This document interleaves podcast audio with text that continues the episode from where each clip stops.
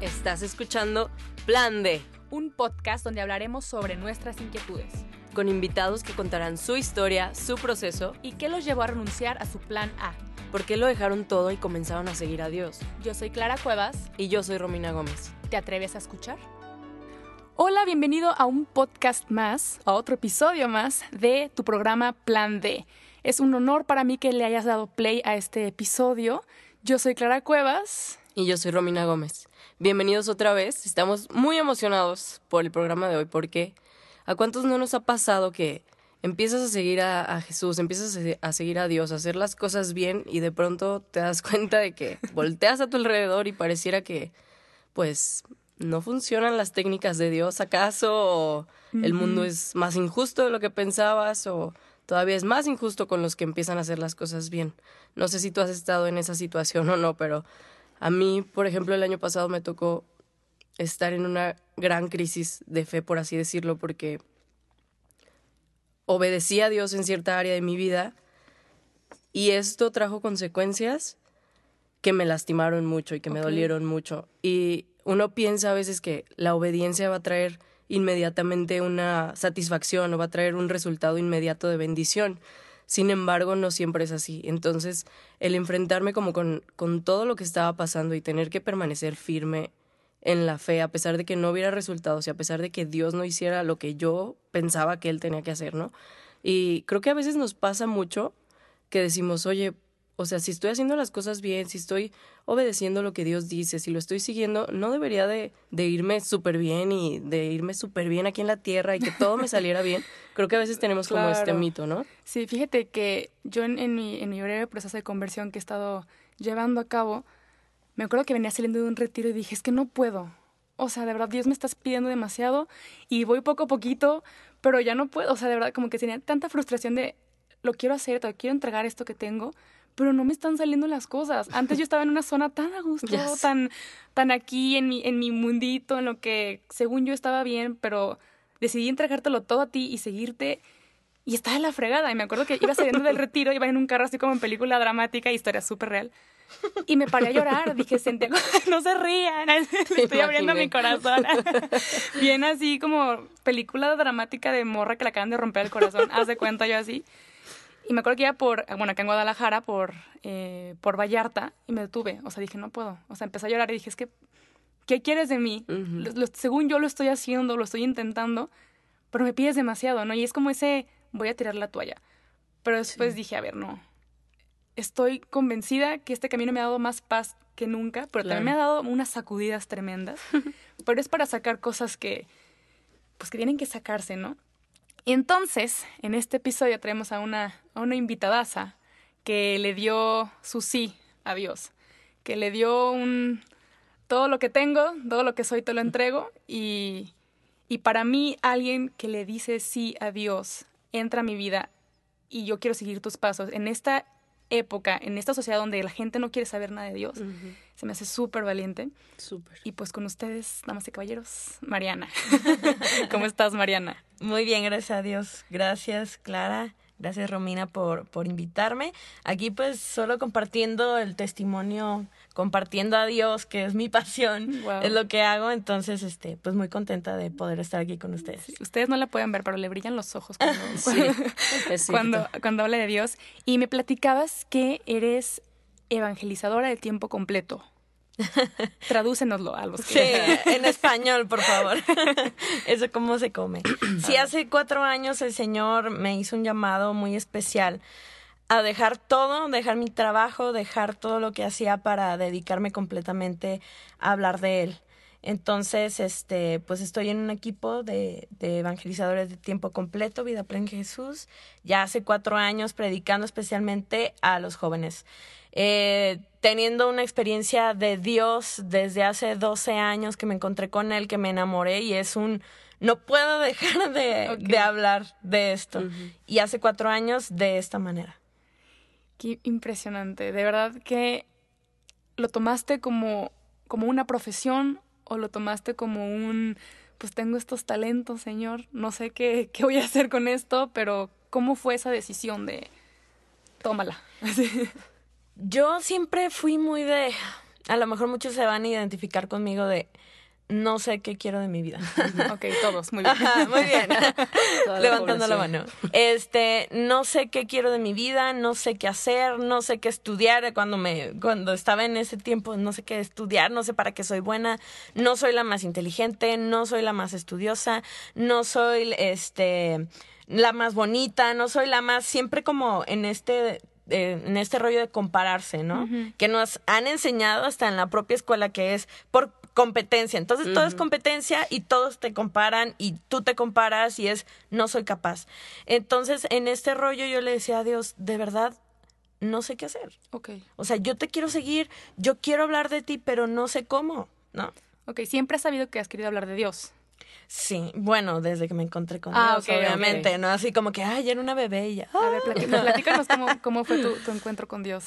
Eh, yo tenía 17 años, mis papás siempre estuvieron en, en las cosas de Dios y ellos en la preocupación de, de nosotros estar a, punto de entrar a la universidad, eh, quisieron hacernos un retiro de evangelización. Cuando tenía yo 17 años, ellos formaban una comunidad con mis tíos, este, desde jóvenes, se casaron, vivieron juntos, este, o sea, compraron las casas juntos, mis primos vivíamos en la cuadra y todo era muy padre, la verdad es que unos no son de sangre, pero siempre los he visto yo como mis primos. Este, y cuando teníamos 17 años, un día se juntó, mi papá es así como bien locochón, es así como que, a ver, ¿qué vamos a hacer? ¿No? Este, nuestros hijos van a cumplir 17 años, ya van a ir a la universidad y no se han encontrado verdaderamente con Dios.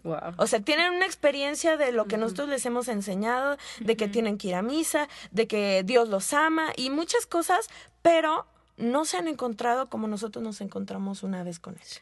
Vamos a hacer un, un retiro de evangelización. Un retiro familiar. Familiar, literal. mis papás dieron tema, mis tíos dieron, tema, estaban ahí mis primos y amigos de nosotros y en ese momento Dios este tocó mi corazón de una manera muy fuerte. Yo venía cargando con una adicción a la pornografía. Wow.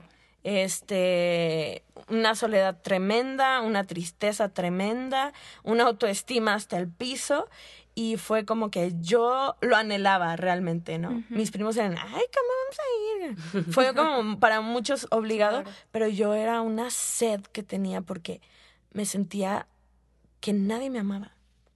Ni siquiera mis papás, que siempre han estado ahí, este, apoyándome, amándome. Yo me sentía solo porque tenía yo un vacío en mi corazón y decía, no lo lleno con nada. Y pensé que en la pornografía, que, que mm, que en alguna relación, que alguien tenía que llenar ese vacío, una persona, ¿no? Eh, especialmente un novio, yo decía, voy a tener novio y voy a ser feliz. Pero no fue así. Este, me encontré con Dios ese día y ahí me sentí profundamente amada y pude sentir cómo llenaba como ese vacío que tenía en mi corazón y, y dije, aquí es, aquí es. Wow en ese momento obviamente no sabía que yo iba a predicar porque yo me moría de la vergüenza de hablar en frente de, de, mucha gente, ¿no?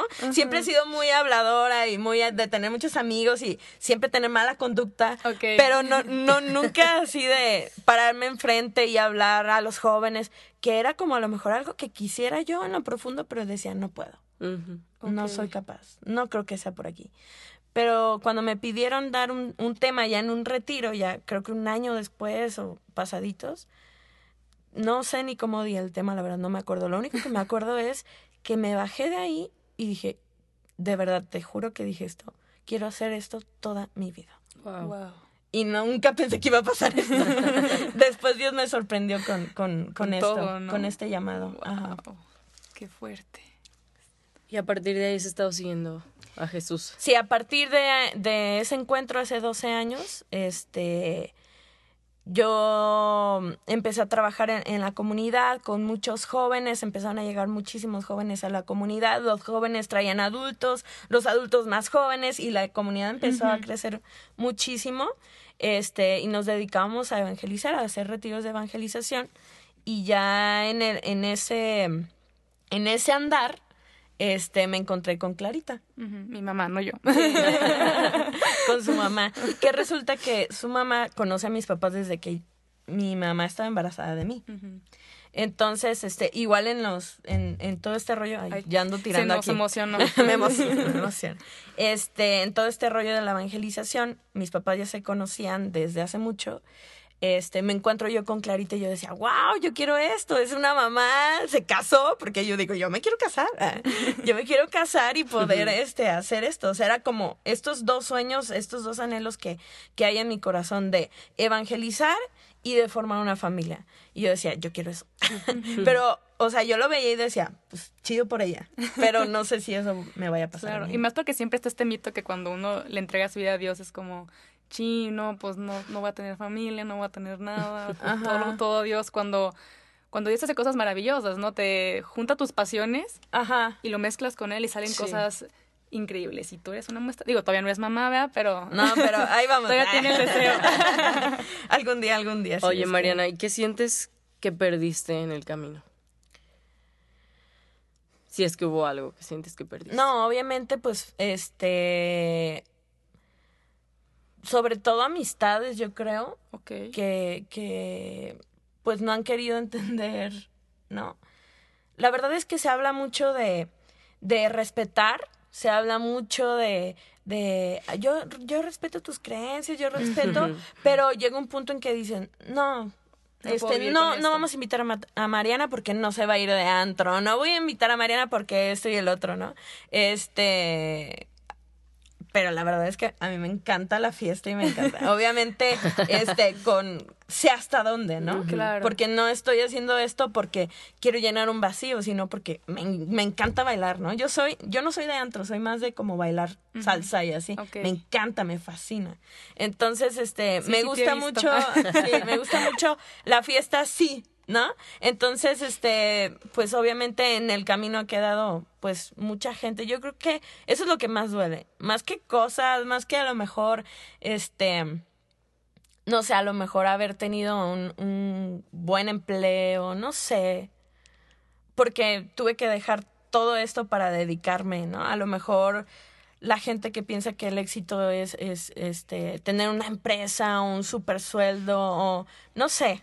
Este, yo, yo no lo veo como pérdida tanto. Obviamente, el, el perder personas, pues sí es doloroso, pero al final dices, pues yo estoy siguiendo a Cristo y Él sabe lo que Él tiene para mí. Y si hay gente que, como ahorita tan de moda que, que ay, se me fue la palabra que dice, tóxicos, ¿no? Ah, ya.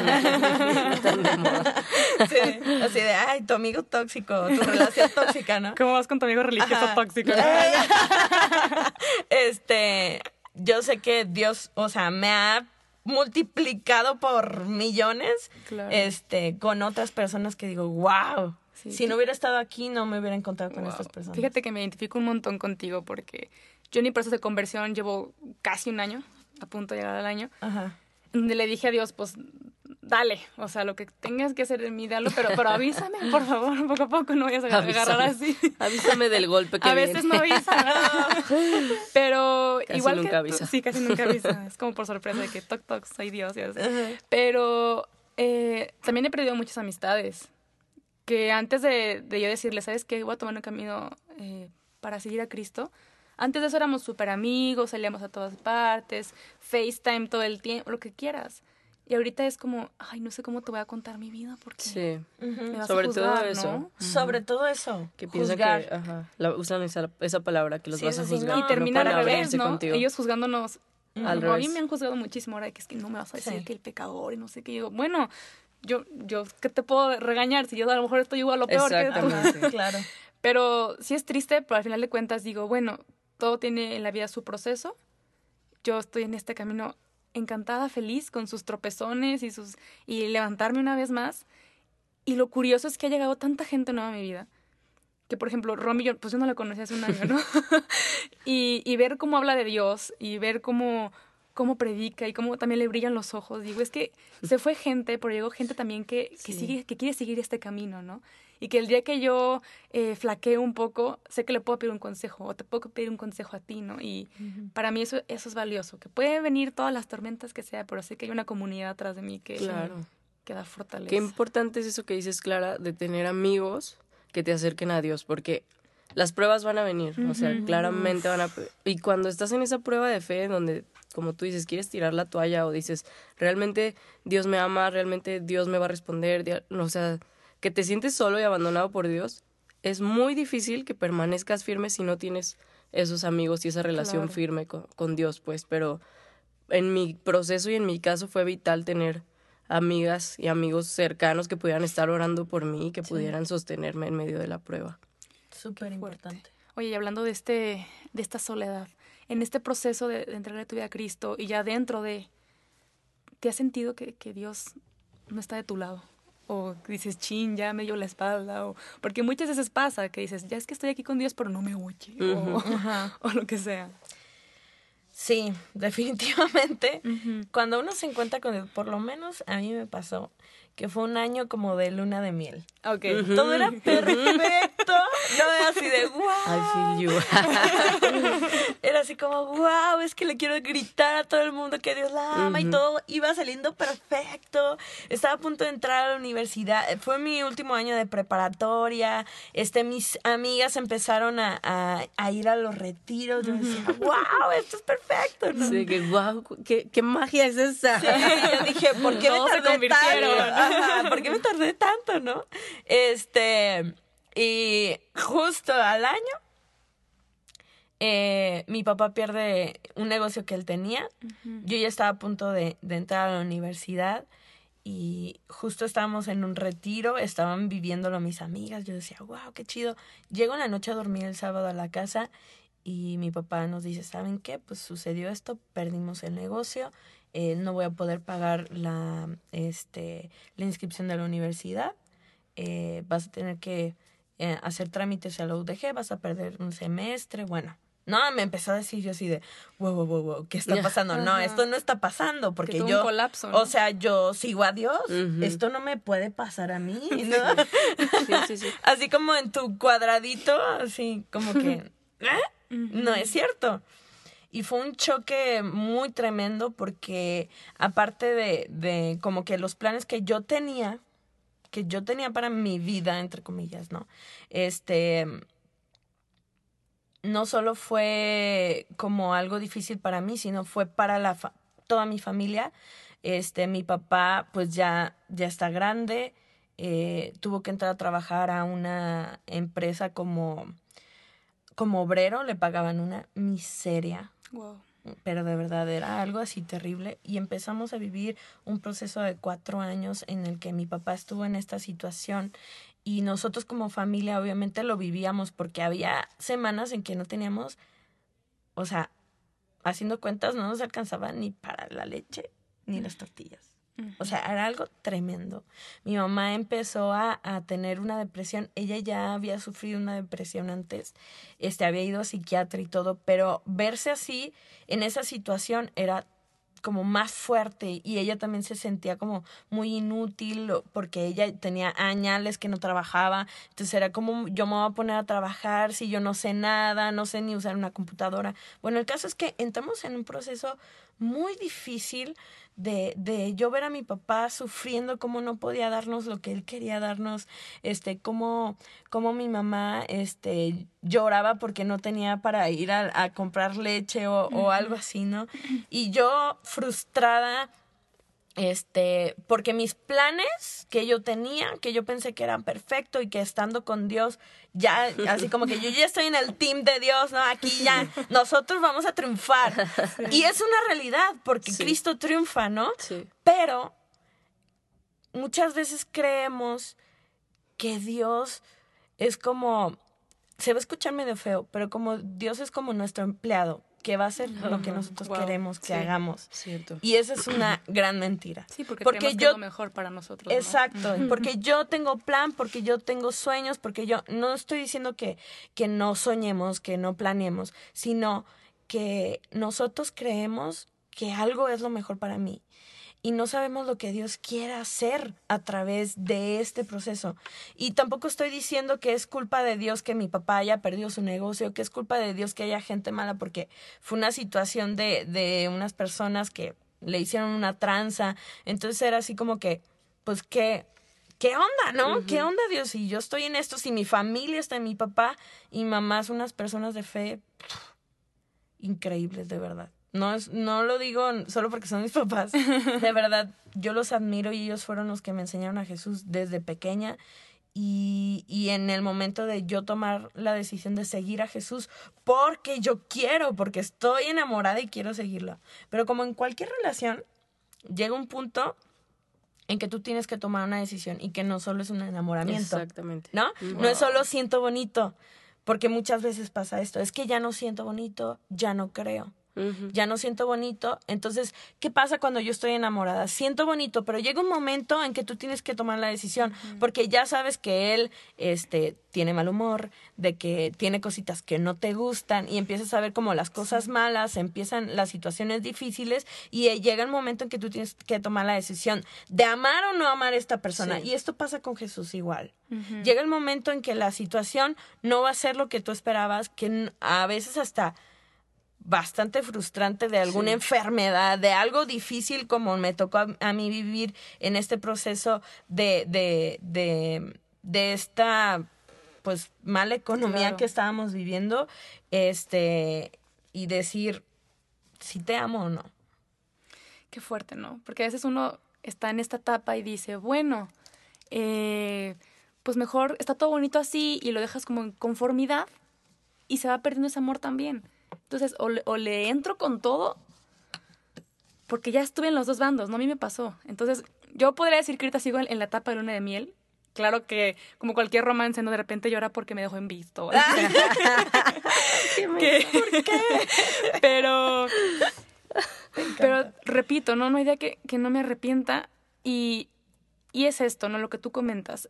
Vemos tragedias en el mundo vemos guerras y que muchas personas se preguntan, pero a ver si Dios existe, ¿no? Porque existen guerras y las típicas que te hacen cuando, cuando alguien que no cree le pregunta al que, al que sí cree, ¿no?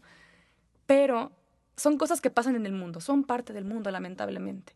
Pero también tenemos ejemplos de personas que, a pesar de sus situaciones más complicadas y más complejas, han podido llevar con serenidad y con tranquilidad de que Dios está con ellos. Sí.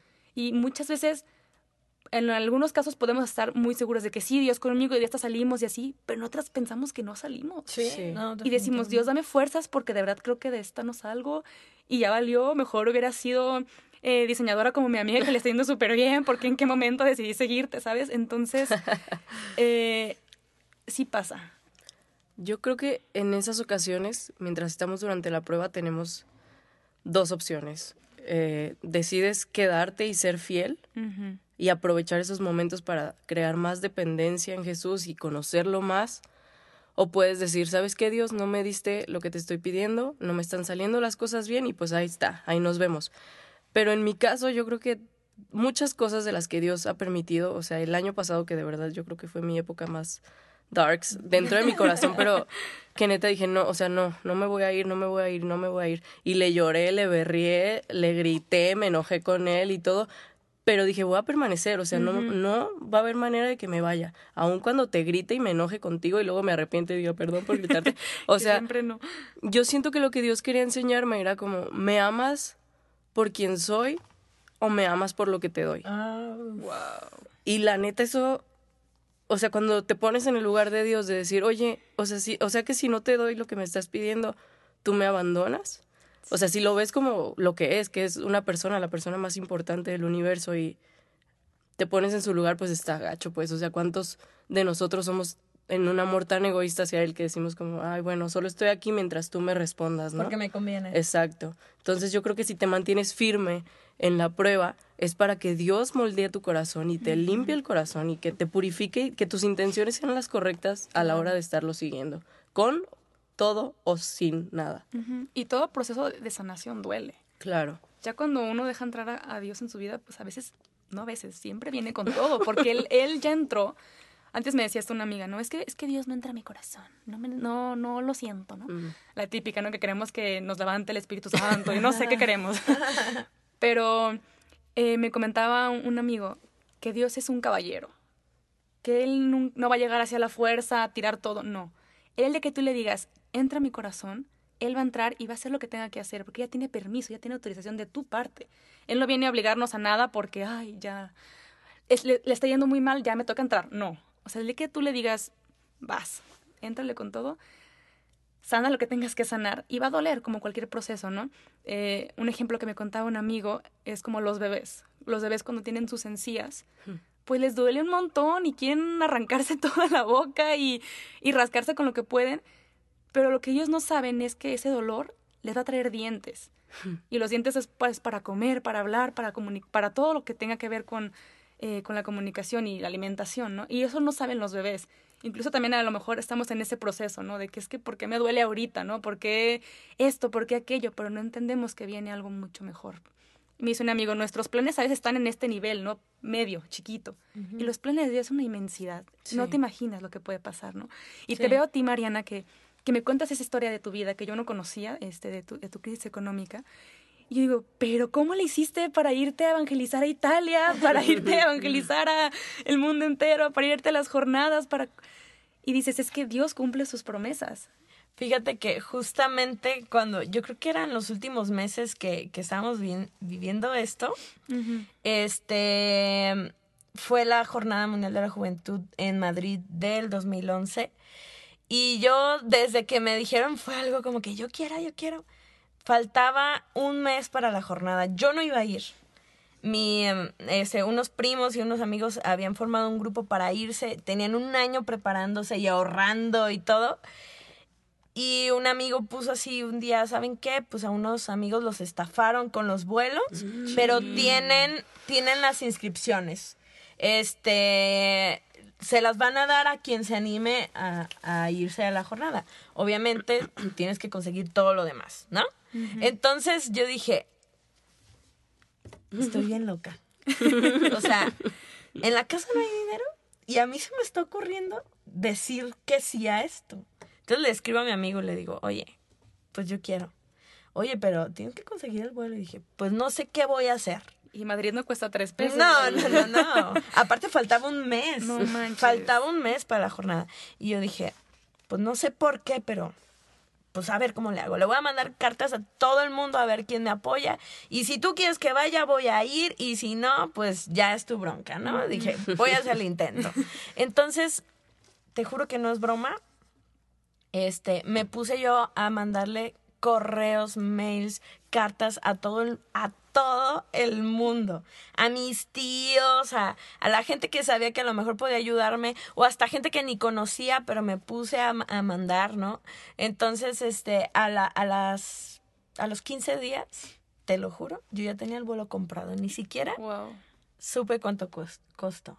Fue así de, ok, Mariana, cuando me escribió una, una persona que, que yo estimo mucho, este, me escribió y me dijo, a ver, ¿cuándo quieres irte y cuándo quieres regresar? Y yo, ok, esto está pasando. yo, Irme ya, regresar nunca, dice. y ya le, le, puse las fechas y todo y me dice, ok, a la semana siguiente, aquí está tu vuelo. No supe ni cuánto costó.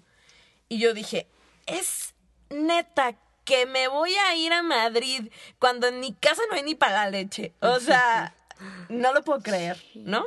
Este, y me fui me fui. Yo dije, Señor, pues si es lo que tú quieres, yo no sé qué me vas a mostrar ahí, no sé qué quieres de mí en esto, pero sé que tú lo puedes. O sea, eso fue una demostración de Dios para mí, de nada te va a faltar. Y, y la verdad es que en este tiempo, aunque a veces no había, o sea, si tú hacías las cuentas, no había, pero nunca nos faltó nada.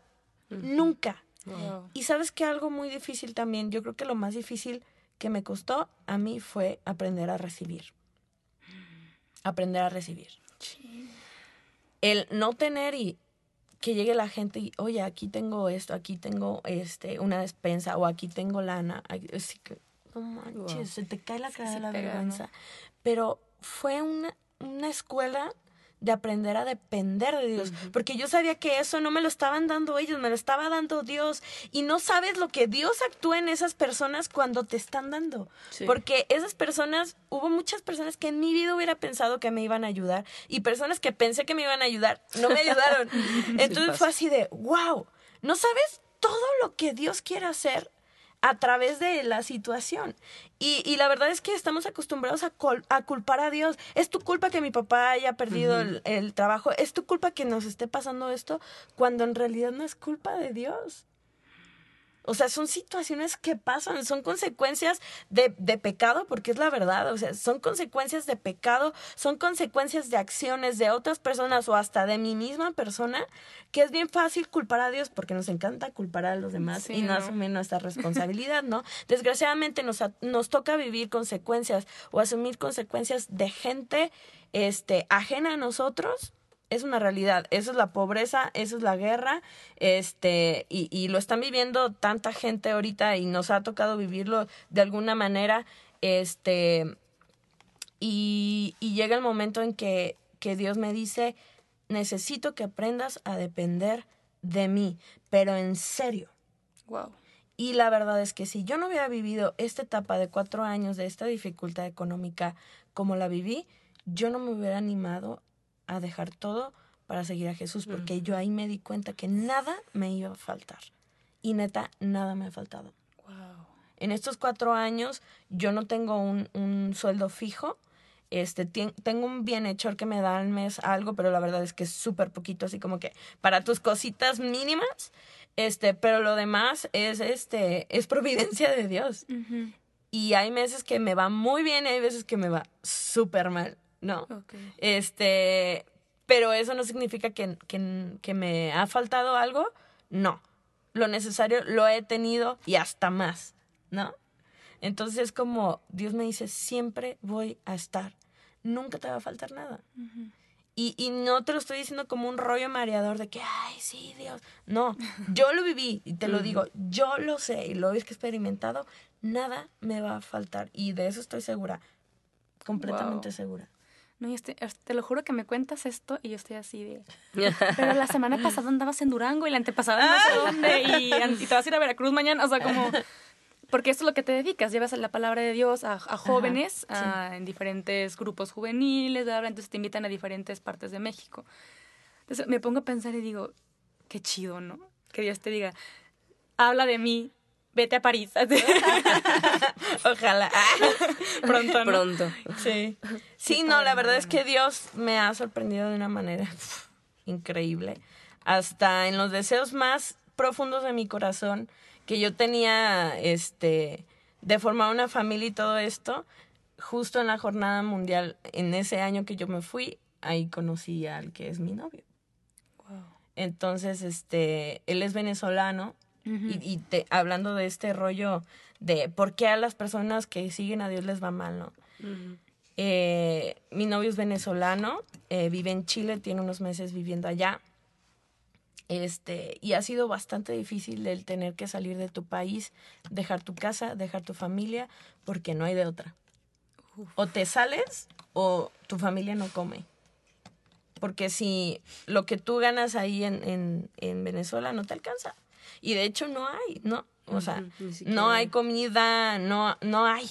Entonces, este, este rollo de tienes que dejar tu familia, tu patria, lo que amas, para irte a un lugar completamente desconocido, con gente desconocida. Este, y a veces es, ¿por qué Dios permite esto? ¿No? Y volvemos al rollo de, es que Dios no lo hizo. Dios no quiere que una nación sufra, Dios no quiere el mal, Dios, Dios no es así como que, ¡ja! Te estás portando mal. Te toca. te toco. no. Dios a mí me sorprende porque de lo malo saca cosas buenas, ¿no?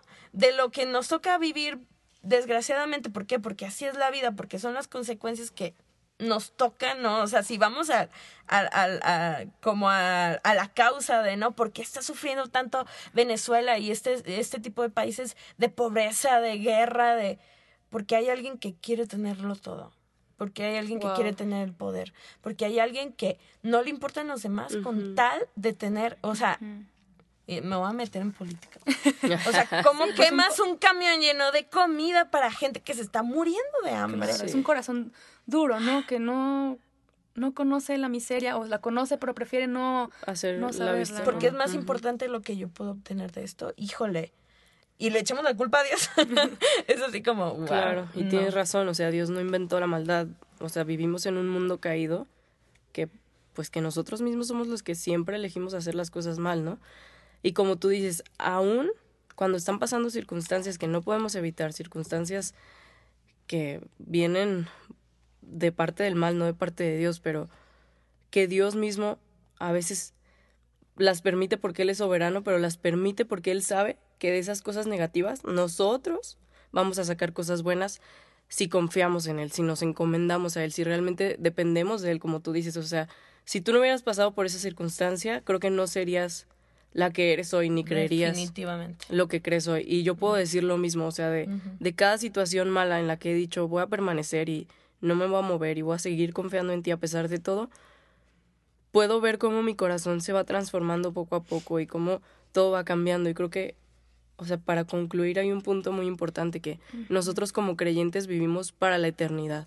Entonces, aun si las cosas nunca nos salieran bien aquí, nosotros sabemos que nuestro caminar es eterno y no se va a terminar aquí. Nuestra recompensa está al fin y al cabo en la eternidad, ¿no?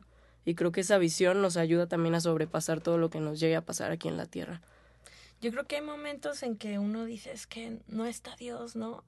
Pero al final me encanta Dios porque sabe cómo sacarnos, y lo mencionaron creo que al principio, sacarte de tu zona de confort. Sí le encanta hacer eso a Dios. ¿Por qué? Porque, ajá, porque sabe lo que es, para lo que fuimos hechos y la capacidad que tenemos a pesar de que nosotros no lo conozcamos como tal. Pero ¿qué crees? Él te hizo. o sea, él me creó y él sí sabe qué capacidad tengo para hacer el propósito, para hacer este la misión, el llamado que él me ha dado, pero, pero muchas veces yo me quedo, ay no, pues es que aquí estoy bien a gusto, ¿no? La neta, estoy bien a gusto, ¿no? Entonces, Dios sabe sacar del momento malo, de la dificultad, del dolor, lo mejor. Y eso me encanta, me saca de mi zona de confort y decir, sí puedo.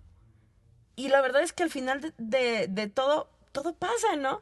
Todo pasa, salen las cosas, a veces no como yo esperaba, pero Dios siempre ha estado y, y tengo una paz y tengo una tranquilidad, aunque no siempre es así.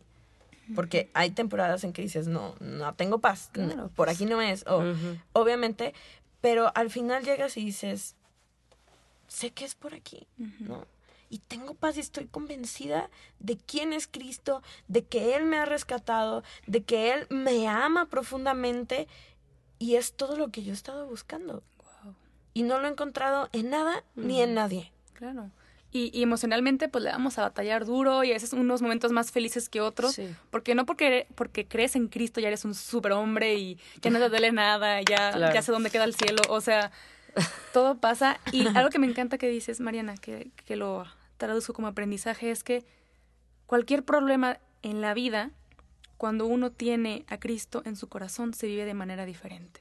Porque uno puede caer en una tristeza terrible, uno puede eh, dejar de creer, uno puede enojarse con todo el mundo, pero cuando uno tiene a Cristo en su corazón, le saca provecho y dice, bueno, yo no sé qué quieres tú de este problema para mí, Cristo, pero ayúdame a entenderlo. y, y démosle y sigamos adelante. Y no significa que no va a ser difícil como las demás personas lo viven, ¿no? Así como que, ay, sí, de seguro, o sea, ¿por qué estás tan feliz? No entiendo, ¿no? este, así como que de seguro tú no sientes nada. No, claro que sientes. Al contrario, a veces hasta más. Pero, pero este de, de tener nuestros ojos en la eternidad te cambia completamente la, la perspectiva, perdón, de, de todo lo que ves, o sea, de todo lo que haces, de cómo reaccionas, de... Es que esto va más allá, o sea, no va a quedar aquí, yo quiero más. Y siempre Dios es como, yo quiero más de ti, tú puedes dar más. O sea, si no hubiera vivido todo esto, no estuviera yo aquí compartiendo contigo, ¿no? Si yo no hubiera vivido todo esto, yo no hubiera aceptado a Jesús de esta manera, porque o sea, cuando conoces a Dios, igual que en toda relación al principio, pues no es madura, ¿no? es, este, es, algo así como primero superficial y poco a poco va madurando nuestra fe. Poco a poco nos, va, nos, damos nos vamos dando cuenta, perdón, de, de que tenemos que dar más y más, igual que con cualquier otra relación, ¿no? Entonces, este, llegas al punto de decir, ok, ¿voy o no voy? Y un ejemplo así rapidísimo en que nos aparece en la palabra de Dios, que a mí me encanta, es el ejemplo de José. José, este hijo de Jacob, como este, sus hermanos lo entregan, lo venden, porque tenían envidia de él, porque era el más amado de su padre Jacob, ¿no? El hijo de la mujer que él amaba profundamente, y por esa envidia de sus hermanos deciden ellos venderlo y Dios tenía un plan con eso. ¿no? Dios de eso malo, de esa circunstancia mala, este, saca algo mucho más grande que no se iban a dar cuenta ellos hasta muchos años después, José, este, Dios le permite tener un, don especial de poder, este, traducir los, los sueños, ¿no? Este, de interpretar los sueños, el faraón le, le pide su ayuda y termina siendo un compinche del faraón. De hecho, dice la palabra, el, segundo al mando. Después del faraón, él, seguía, él seguía ahí. Entonces, este, cómo él permite que José llegue a ese momento para que en el momento de, de la escasez que estaba viviendo su familia, José estuviera al mando y no les faltara nada. Wow, De, muy resumidamente, ¿no? Pero imagínate el dolor que José vivió de que sus hermanos lo vendieron, todo este dolor, y después ellos regresan y no lo reconocen, le piden este su ayuda y no reconocen que es su hermano. Él pudo haberles dicho, ¿sabe qué? Se me sí, claro, y dejarlos morir de hambre. Exacto. Pero Dios utilizó ese momento de dolor, ese momento de dificultad para algo mucho más grande. Y a veces eso también no a mí me ha pasado me imagino que ustedes y a lo mejor a muchos de los que nos están escuchando, ahorita estoy en este momento de dolor profundo, pero es un decir, Dios, ¿qué quieres de esto? Yo sé que esto no me lo estás mandando. Esa es una creencia equivocada. Porque Dios no es un Dios malo que quiere nuestro malo o decir, ja, te estás portando mal y le aprieta el botón para que salga algo malo, sino de que, ¿qué quieres de esto?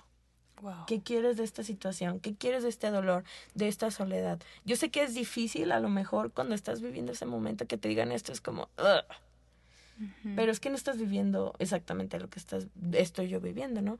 Pero es como, dale la oportunidad, dice la palabra, este, haz la prueba y verás qué bueno es el Señor. Amén. Wow, creo que este capítulo nos puede dar para seguir hablando tres días seguidos. Totalmente, muchísimo. Pero me llevo hoy mucha paz, me llevo tu testimonio hoy en el corazón, Mariana. Sí. De que si tú estás aquí, eres prueba de que hay un Dios lleno de amor, que no nos abandona y no nos deja. Estoy llena de paz en este momento. Muchas gracias por, por acompañarnos, Mariana. Sí, mil gracias. Y bueno, a todos ustedes los que se quedaron hasta el final, muchas gracias también. Y les recuerdo, les recuerdo que nos pueden eh, seguir en Instagram como el.plan D Ahí tendremos muchos posts y muchos comentarios respecto a este, a este podcast. Y pues igual de tarea escuchen, eh, lean, lean el Salmo 37 y, y sigan meditando también la, la historia de José. Que sí está muy buena esa historia. Entonces, pues, si tú estás pasando ahorita por algo duro, una prueba, mantente firme, mantente fiel, de verdad, mantente en tu relación con Dios y vas a ver que en algún momento todo va a tener un poco de sentido y vas a salir de la prueba mejor de lo que entraste. Entonces confía en Dios, esto, esto es tu señal de Dios diciéndote confía en mí, entonces confía. Y pues nada, nos vemos en el próximo episodio de Plan D. Muchas gracias por escucharnos. Bye. Bye.